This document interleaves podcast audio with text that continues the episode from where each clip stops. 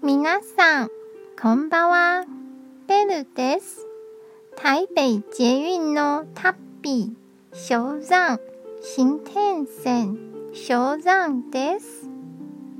駅の近くには、中華街、観光夜市があります。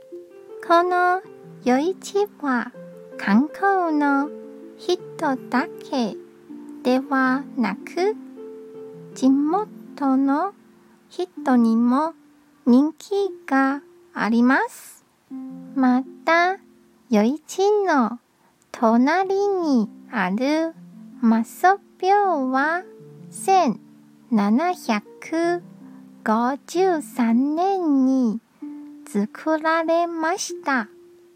参拝の人がいつもたくさんいて、良い感じの場所です。今日も一日お疲れ様でした。ゆっくりお休みくださいね。じゃあ、またね